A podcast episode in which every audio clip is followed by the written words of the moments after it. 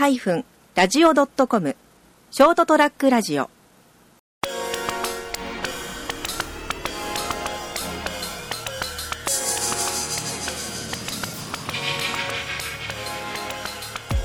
皆さんこんばんは。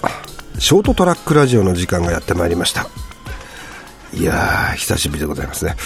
えー、まあねあのー、FM 局で、えー、ラジオリンカーという番組を始めてしまいましてですね、えー、その関係もありまして、これ毎週火曜日の20時から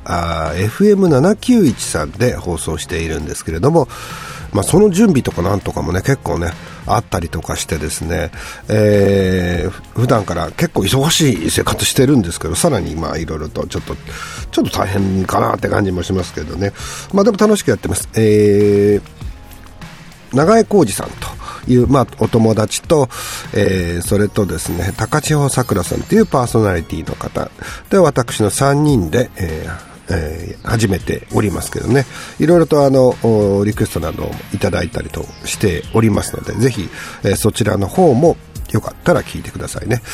さて、今日はどんな話をするかっていうとですね、えー、ちょっとインターネットで見つけて、え、見つけたんですけれども、まあ、量子レベルの話、量子ね、素粒子とかそういう話なんですけれども、からいろんなことをちょっと考えたので、その話をしてみたいなと思います。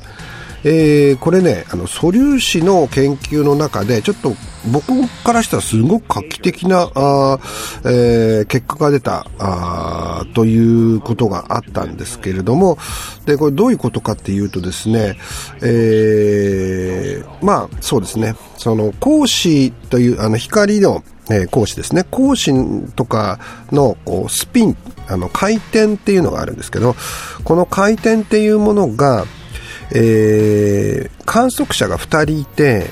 えー、2人で同じものを観測したときに、例えば右回りになってるよね、で左回りになってるよねとかっていうのがですね、2人がこう違うものを見るっていうことがああるということが分かったんですね。でこれちょっともうちょっと簡単に言うと例えば点滅している光があったとしてこの光をがこうえー、同時に2人の人が見て、あ、この点、えー、点滅ライト、今ついてますって言った時に、同じ時に、あ、今消えてま、消えてますって言ったら、これおかしいですよね。でもね、それがね、起きるっていうんですね。えー、で、しかもその両方が同じように正しいと。うーん、どういう風に考えたらいいですか？えー、だって同じものを見てるわけでしょ？同じように見えないとおかしいですよね。観測、実験観測っていうものは、そういったもので、例えば科学っていうのは特にそうですね、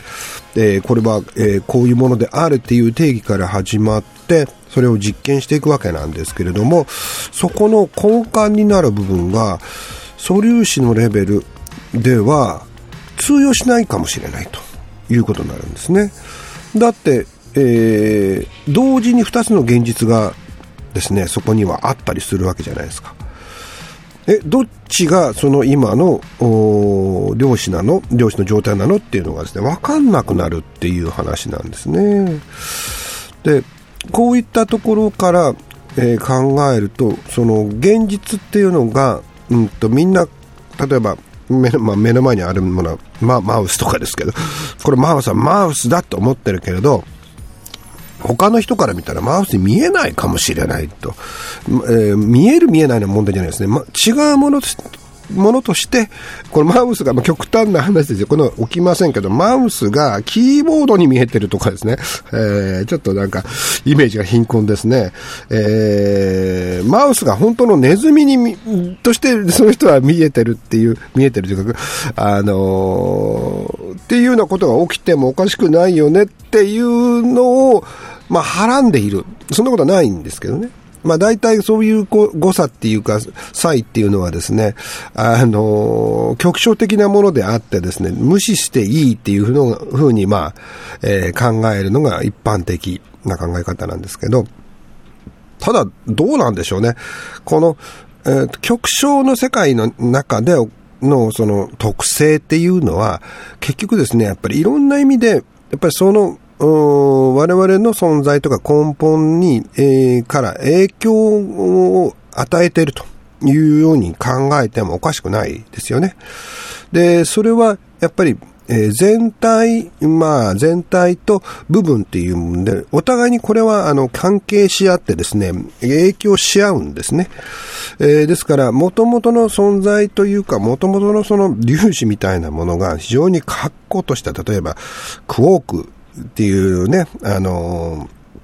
素粒子がありますけど、このクォークも4つしかないんだと。でもこれ以上分けることすらできないんだ、なんていうことになってくると非常に固定化された、えー、世界ということになっていってですね、まあそれはそれで非常に分かりやすいんですけれども、うーん、こう、クオークっていう存在もね、も今数相当増えてますもんね。えー、もうクオークがもう最終的なもう、あいわゆる粒子だって言われた時期もあったんですけど、で、それで、えっ、ー、と、4つぐらいと最初は言ってたんですけど、だから今30とかよくわかんないですけどね、数がものすごく増えてたりとかして、で、もう、どんどんどんどんこの、えー、素粒子の世界ってね、混沌化しているんですけれども、でも、まあ、こういうところから我々が生まれているっていう、のが、まあ、現実的な、ところでありましてですね、こう違う世界 ですね、が、例えばこれをずっとこう、こういう特性がもともとの素粒子にあって、じゃあ世界そのものも違う。やっぱ平行世界とかですね。いわゆるパラレルワールドみたいなものの存在っていうのも、ね、えー、想像することができるわけじゃないですか。ここから行くとですね。で、まあ今の、あの、宇宙物理学者の皆さんは、そのパラレルワールドの存在とか、こういったものを徐々に肯定する側の方に多分、あの、回ってきていますよね。で、そういうあの、同時に宇宙も、あの、存在していると。で、さらに時間っていうのはないとかですね、いろんな考え方が、まあ、理論物理学者の皆さんたちが、えー、提唱してて、実は、このマクロとミクロは、やっぱりすごく繋がっている っていうことに、なっていくんですね。で、こうなると物事を、やっぱりある一定方向からだけ見るっていうのは、あまり、その、実用的ではないというかですね、やっぱり多元的に物事を見なければいけないっていうふうに、いろんな面から例えば今あるマウスでもいいんですけど、マウスというものを見る。上から見る、下から見る、横から見る。え、内部から見る。なんていうようなことをしないと、このもの自体は理解できないということになっていくんじゃないかと思いますね。で、まあそういうことも考えると、これもあの愛知のトリエンナーレの、が、あうん、まあ、中心に、展示が中心に追いやられましたけどね。あの部分に関しても、アートが持ってる実は機能というのも、物事をそうやって、えー、いろんな角度から見ていく。いろんな形で、この、それらをですね、えー、表現というものを、こう、理解するためですね。またそのものを理解するために、まあ、あるのがアートである。えー、まあ、マウスをさっき言ったように、正面から見たらマウスなんだけど、この内部の一部だけをこう切り取ってみたら別のものに見えるかもしれませんね。で、これを違う用途として、例えば使っていくっていうことで、えー、それを、まあ、美と重ね合わせるとかっていうこともできるんですけれども、こういうアートそのものが持っているものの機能というのは、まあ、可能性を担保していく。えいろんなところに価値を見つけ出していくっていう部分ですね。でこの部分に、まあ、今拡張されてます。えー、過去の、例えばアート、トラディショナルアートというのは、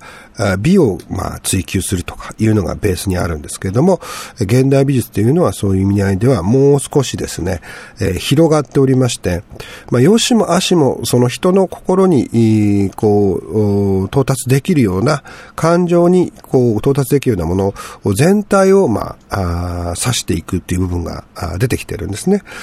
で、その中で先ほど言ったように、えー、いろんな視点を持って、視点を変えて、人が気がつかないようなことをそこに提示していくということで、えー、まあ、成り立ってるんですけど、で、そこに、今回みたいなことが起きますと、えー、まあ、いわゆるそういった表現、アート作品に関して、えー、まあ、権力によってそれが中心になるというのは、まあこれはね、やっぱりちょっと問題ではないかと思いますね。そういう、中身の問題ではないんですね。割とそこをごっちゃにして考えてるいらっしゃる方があって、ヘイトだというふうにおっしゃる方もいるんですけど、その議論はまた別なんですね。で、えー、重要なのは、あの、それらの議論ができる部分ですね。それがヘイトであるかヘイトでないかっていうのも含めて、その理論、あの、議論ができるという前提では、みんなが何でも言えなければいけないっていうことがあるんですね。で、その、えー、言ったことを公的、えー、権力によって、えー、止めてしまってはいけないっていうのがベースにあって、その上でこれがいい、悪いっていうのを言うのは当然自由なわけなんですけれども、今回の問題はその点においてですね、えー、そこの表現をしようとしたものが公的な圧力によって止められたというのが一番の問題というふうに考えないといけないですね。ここをクリアしない限りは、その先いけないんですもの。うん、それがいいとか悪いとかさ、言えないんですよね。だって出てこれなくなるわけですからね。お金を公的資金を使った使わないって、これも、これも後の問題なんです。で、ベースになるのはそこにやっぱり表現の自由とか、あ一般的に言われてますけれども、えー、芸能の自由とか、こういったものが担保されて初めて、このことが言えるっていうことになります。まあ、ここ、ちょっと話がずれましたけど、まあ、こういうこともいろいろ考えた方がいいかなとはい。というわけで今日はこれそろそろ、えー、終わりたいと思います。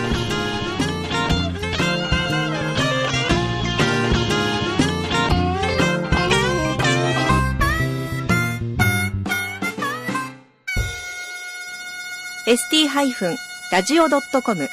ショートトラックラジオ